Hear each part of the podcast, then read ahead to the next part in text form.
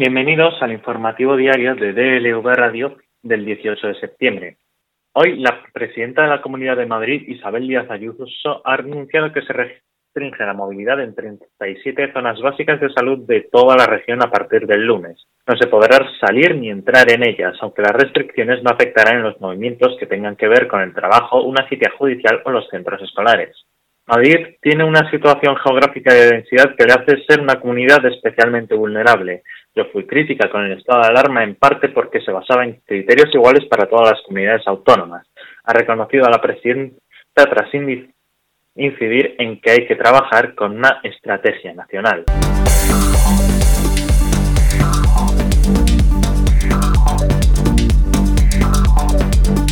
El juez de la Audiencia Nacional, Manuel García Castellón, ha citado como investigados al exministro del Interior, Jorge Fernández Díaz, y al exsecretario de Estado de Seguridad, Francisco Martínez Vázquez, por el espionaje legal al extesorero del PP, Luis Bárcenas, después de que en 2013 revelara la existencia de una caja B en este partido y que investigaba el órgano judicial. En un auto, el magistrado opta por no citar como imputada a la exsecretaria general del PP, María Dolores de Cospedal, y a su marido, Ignacio López de Hierro, en contra de lo que había solicitado la Fiscalía Anticorrupción. El juez quiere centrar primero la investigación en las órdenes dadas dentro del Departamento de Interior para montar este operativo parapolicial que tenía como objetivo robar a Bárcenas, ex senador del PP, la documentación comprometedora que conservaba sobre la doble contabilidad y el cobro de sobresueldos y conocer ante la investigación abierta por el juez de la Audiencia Nacional, Pablo Ruz. Jorge Fernández Díaz y Francisco Martínez, altos cargos del gobierno de Mariano Rajoy, deberán declarar ante el juzgado los próximos 30 y 29 de octubre. Las citaciones se han producido dentro de la pieza denominada Kitchen, una de las 25 piezas del macrosumario del caso José Manuel Villarejo, la supuesta red criminal montada por el comisario dentro de la Policía Nacional. Esta pieza separada es la número 7 y se abrió en 2018 al descubrirse que, entre la documentación intervenida en el domicilio de Villarejo, se evidenciaba la existencia de un encargo proveniente de altos cargos de interior para obtener información y documentación de Bárcenas, encargo que se debió exclusivamente a su condición de comisario de Policía Nacional, según dice el juez. La investigación se centra en la red policial paralela dirigida por Martínez y el entonces director adjunto operativo de la Policía Nacional, Eugenio Pino, y el comisario Enrique García Castaño, entre otros integrantes de la llamada Policía Patriótica y que están imputados en el caso Viarejo.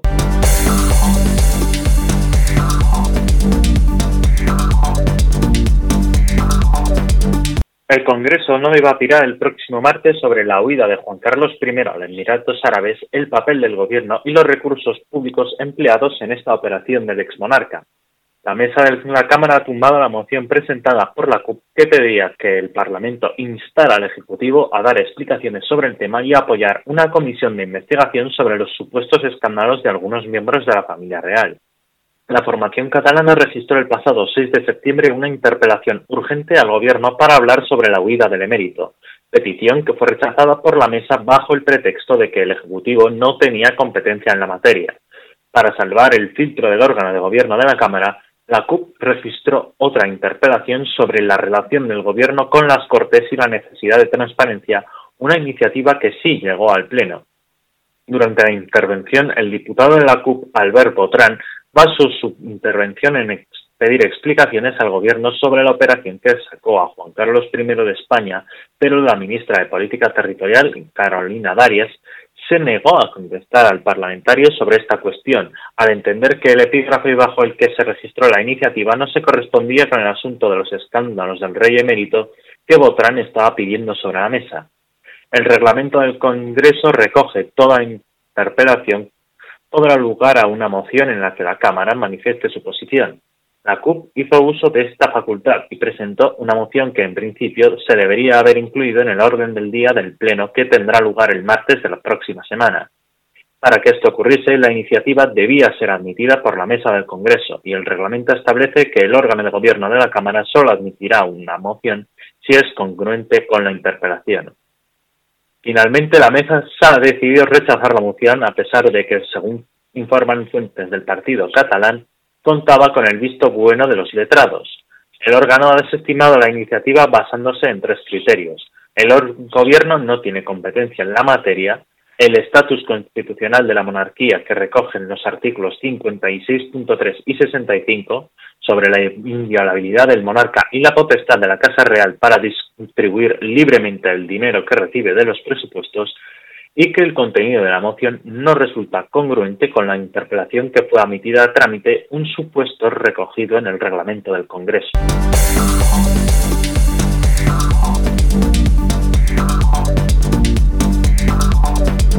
La Casa del Rey adquirió una máquina contadora de cajero, un aparato que sirve para contar dinero, por 665,95 euros en diciembre de 2015. Este producto y también tres cajas fuertes compradas en abril de 2009 por 2.083 euros para una oficina de gestión económica en junio de 2010 por 962 para un archivo de administración y abril de 2014 por 1.004 euros para una oficina de gestión económica, forman parte del equipamiento necesario para el desempeño de los cometidos de la Unidad de Administración, Infraestructura y Servicio de la Secretaría General de la Casa de Su Majestad el Rey, según consta en una resolución de la Vicesecretaría General de la Presidencia del Gobierno en respuesta a una solicitud de información pública a la que ha tenido acceso el diario público. La solicitud de información pública fue efectuada por Más País Andalucía después de que en julio de este año trascendiera una grabación de 2016 en la que Corina Larsen, ex amante de Juan Carlos I, aseguraba que tenía en Zarzuela una máquina para contar billetes. En ella se reclamaba conocer si entre el año 2008 a la fecha de respuesta, que fue el septiembre pasado, se adquirió un a cargo del presupuesto de la Casa Real alguno de los siguientes productos. Caja fuerte y máquina de contar billetes. El diario público se puso en contacto por teléfono y correo electrónico con los servicios de comunicación de la Casa del Rey para conocer las razones que les habían llevado a comprar con cargo al presupuesto público tales productos. Las tres cajas fuertes fueron compradas durante los años de reinado de Juan Carlos I y la máquina de contar billetes tras su abdicación ya con Felipe VI como monarca.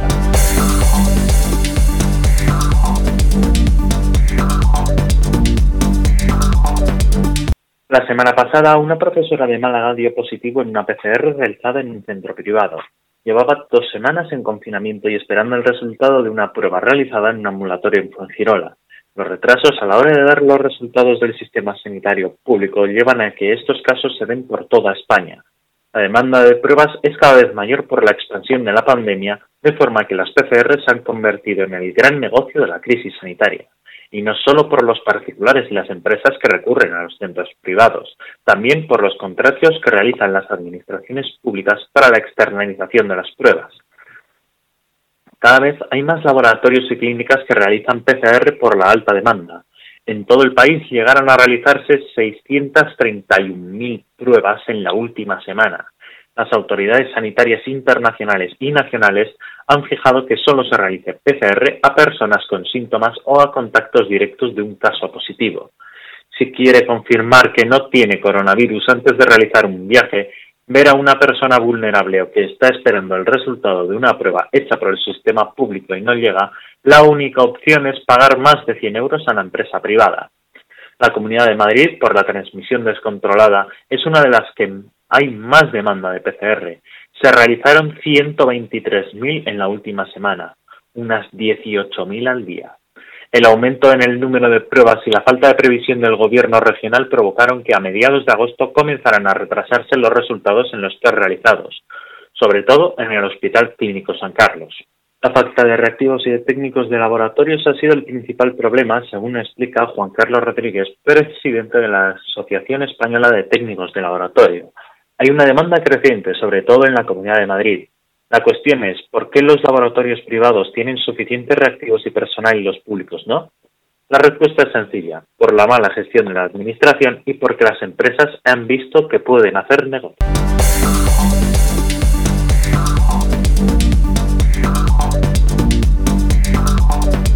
En el plano internacional, el agente nervioso utilizado para envenenar al líder opositor Alexei Navalny fue detectada una botella de agua vacía de su habitación en el hotel en la ciudad siberiana de Tomsk. Esto sugiere que fue envenenado allí y no en el aeropuerto, como se pensó en un primer momento.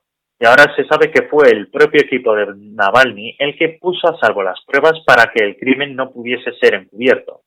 Varios colaboradores, junto con un abogado, registraron, catalogaron y sacaron empaquetados los objetos encontrados en la habitación, incluidas las botellas de agua de plástico. Esas botellas son las que han servido para probar que el agente nervioso Novichok un veneno desarrollado por el ejército soviético, aunque Rusia lo niega y dice que no hay evidencias.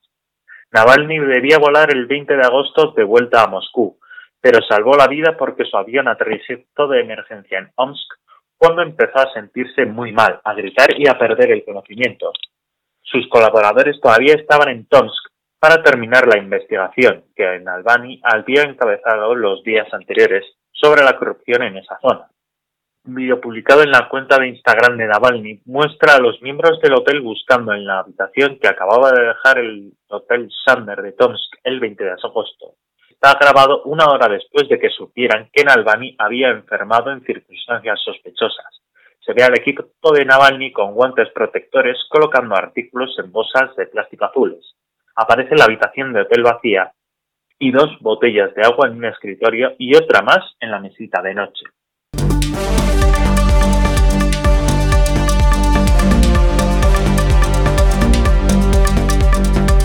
Los edificios vegetalizados de una residencia del suroeste de China, con plantas exuberantes en los balcones de los apartamentos, están siendo invadidos por su propia vegetación hasta el punto que sus residentes los están abandonando.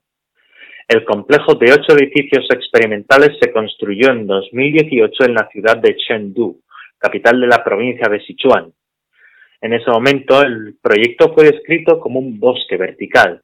Los apartamentos de esta zona residencial llamada Jardín del Bosque Quilli, tienen balcones con abundante vegetación, dando a los edificios la apariencia de una pequeña selva. Según el sitio web del promotor inmobiliario, los 826 apartamentos se vendieron muy rápidamente en abril de 2018. Pero los vídeos filmados a principios de septiembre muestran edificios de apariencia descuidada, donde la vegetación parece haber invadido literalmente el lugar, y hay un minibosque que se extiende sobre muchos balcones y paredes exteriores.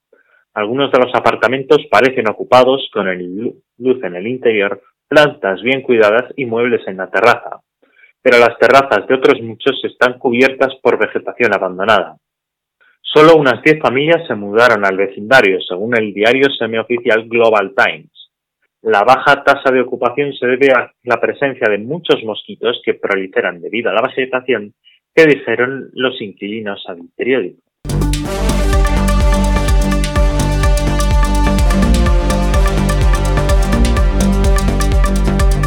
No solo Bruselas sigue con alarma los últimos pasos de Boris Johnson sobre el Brexit. A pesar de las palabras de aliento de Donald Trump, en Washington la nueva ley de mercado interior aprobada por el Parlamento británico la semana pasada ha recibido con enormes recelos que se convertirán en activa oposición si en si en noviembre los demócratas conquistan la Casa Blanca. Estados Unidos tiene una base importante con la que presionar al Reino Unido, la urgencia por firmar un acuerdo de libre comercio bilateral, un pacto que precisará la aprobación del Congreso. No podemos permitir que los acuerdos de Viernes Santo que llevaron a la paz a Irlanda del Norte se conviertan en una víctima del Brexit, ha advertido su candidato presidencial, el ex vicepresidente del gobierno de Obama, Joe Biden, en respuesta a la ley de mercado interior que permite al gobierno británico desentenderse de las partes del acuerdo de la retirada firmado con la Unión Europea referidas a Irlanda del Norte, una legislación que el propio gobierno británico admite que viola el derecho internacional. Cualquier acuerdo comercial entre Estados Unidos y Reino Unido está supeditado al respeto del acuerdo y a evitar la vuelta a una frontera dura. Y punto ha advertido Biden en un tuit acompañado por la carta enviada el miércoles por la Comisión de Exteriores de la Cámara Baja del Congreso a Johnson, en la que advierten de las desastrosas consecuencias de la ley para los acuerdos de paz y la isla de Irlanda.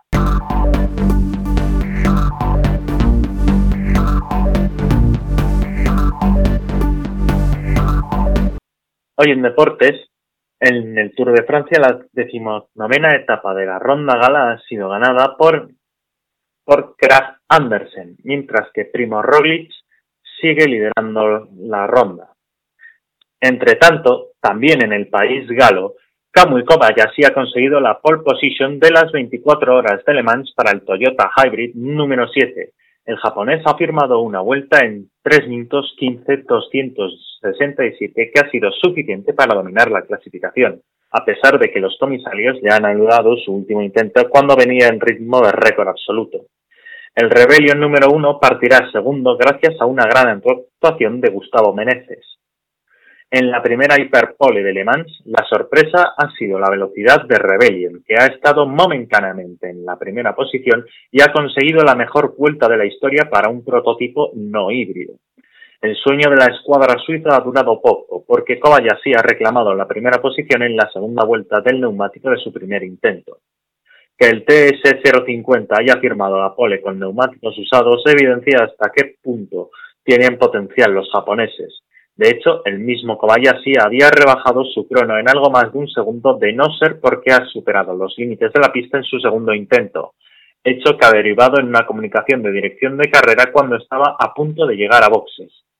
Los dos R13 de Rebellion tan solo han hecho un intento. El Toyota de Kazuki Nakajima ha hecho dos, pero su 3.16.649 ha sido suficiente para superar Perdón, ha sido insuficiente para superar el 315-822 de Meneses. El coche de Baikolsk ha sido quinto y último de la clase LMP1 con un algo más que discreto 323-046, a casi 8 segundos de referencia y a muy poca distancia de la pole de los LMP2. En LMP2, la pole position ha sido para el United Sport número 22, pilotado por Paul Di Resta, que ha superado en tres décimas de segundo al G-Drive número 26 de Jean-Éric Mernier. El prototipo del Team Netherland ha sido tercero con Nick de Vries al volante, aunque el holandés ha protagonizado una excursión por la pucelana en las curvas Porsche en su primer intento.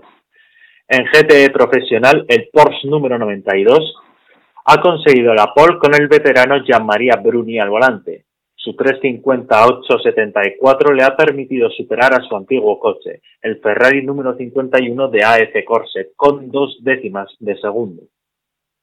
Los dos Aston Martin saldrán desde la segunda fila. En GTA, la pole ha sido para el Ferrari número 61 de Ludwig Racing, que tan solo ha sido 56 milésimas más rápido que el Porsche número 67 del Dempsey Proton Racing. El el Porsche 56 del Team Project One ha sido tercero. Las 24 horas de Le Mans 2020 arrancarán este sábado a las 2 y media de la tarde y se podrán seguir por Eurosport.